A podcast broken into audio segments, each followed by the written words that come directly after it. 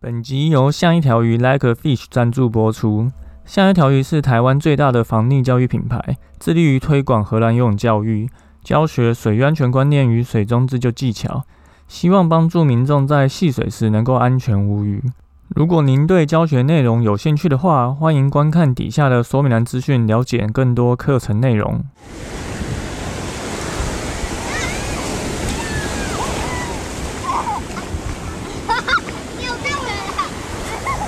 现在时间下午五点钟，海水浴场关闭，请尽速从水里上来，谢谢。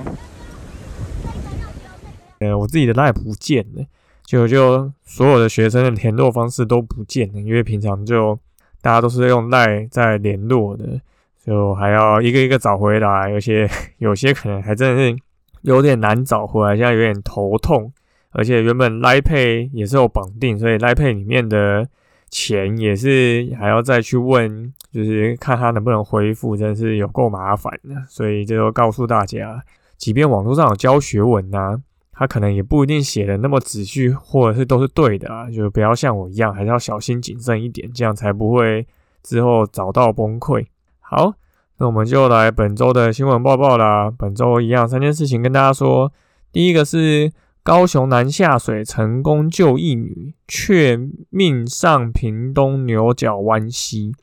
这个是发生在上礼拜的一个新闻哈，就是在高雄大寮的一个三十六姓的黄姓男子，他在十月九号跟朋友去屏东的牛角湾溪戏水，就其中一个友人就不小心落到一个深潭，那这个男生呢看到就立刻跳下去救。结果，这个落下水的女生被拉上岸呢，可是她自己却溺毙了。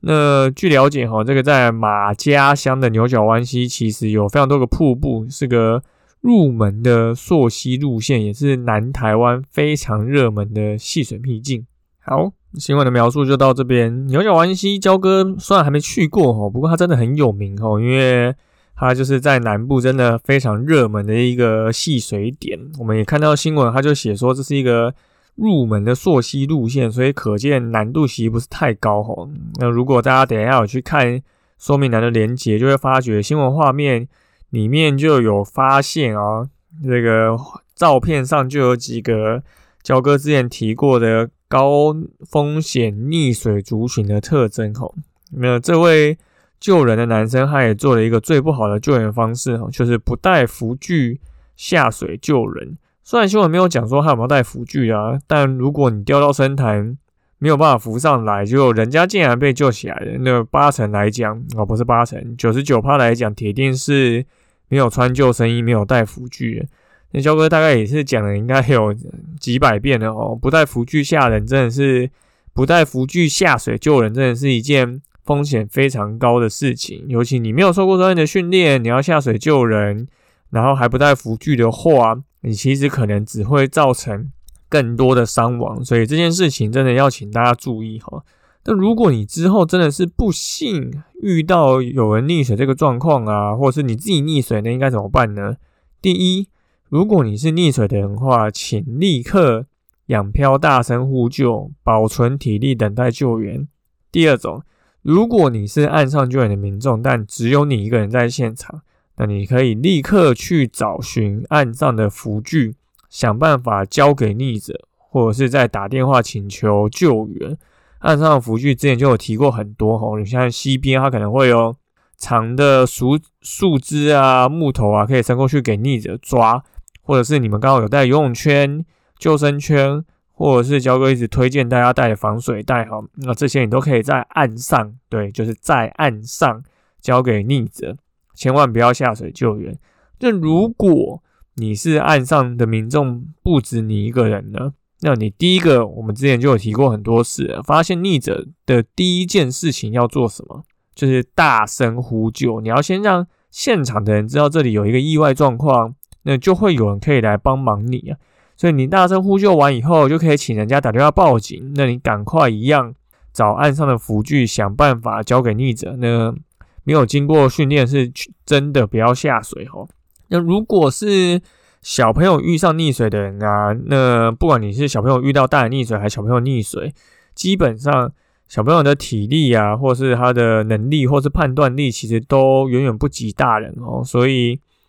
当然就是意外白白种的状况都完全不一样。可是如果是小朋友的话，焦哥还是蛮推荐大家直接请小朋友记住一个口诀哈，不然小朋友可能就会很容易下意识去跳下水去救人。那这个口诀就是呼叫球员绝不下水。你请他记住以后，这件这这个其实真的对小朋友来讲就是一个最好的救援方式哈。那焦哥之前也有写过一个关于叫溺水救生的黄金三守则，那一样我会把这一篇延伸阅读的文章放在底下的说明栏，请大家有空再去看一下。好，那第二个是一个新闻哈，这个发生在宜兰金月瀑布，九人溯溪遇到溪水暴涨，那透过绳索横渡脱困，那是发生在宜兰十月十五号的金月瀑布哈，那金月瀑布。大概入口六十公尺处就发现有，就是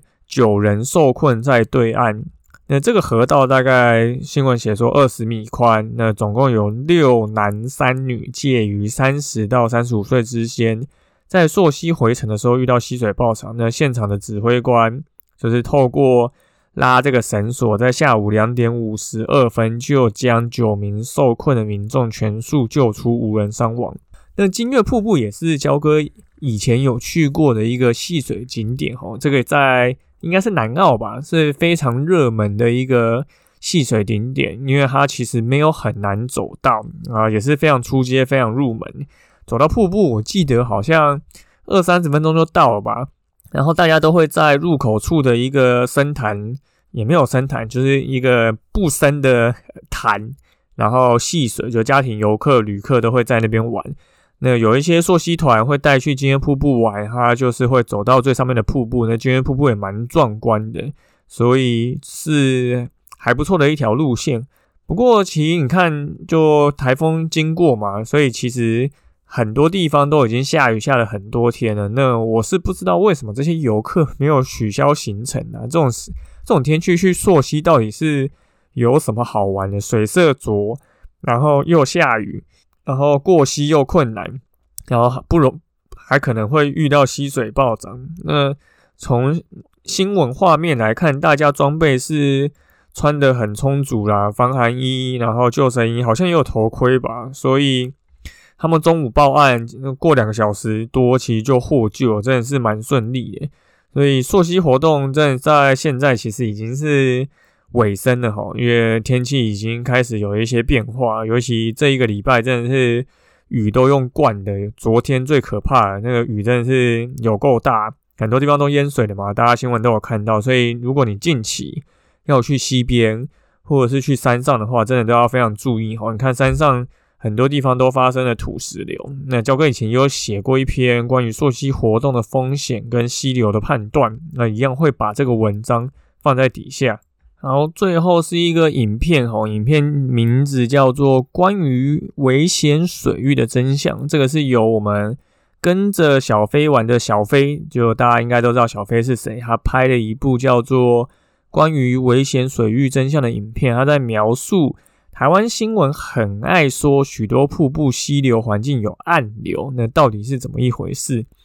那从我们上两篇。跟大家分享的这个意外，其实我们就可以知道哦。焦哥觉得大部分的按钮基本上都是骗人的，多数人他只是不会在踩不到底的地方游泳，意外落水吓到以后就喝了一口水，紧张就变成恐惧，加上没有在冰冷的溪水里面游泳过，所以就导致发生溺水意外。现在山上的溪水可能都才只有二十二、二十三度，那如果你没有在这种溪水游泳过的话，那你当然会很难去适应这件事情，所以我的观点基本上跟小飞认同认同的差不多哈。西边当然可能有所谓的暗流，可是多数的人基本上都不是因为暗流发生意外，都是一些非常显而易见的一些状况，就比如说就是跌落深潭，然后不会游泳。那台湾其实当然有所谓的游泳计划啦，只是。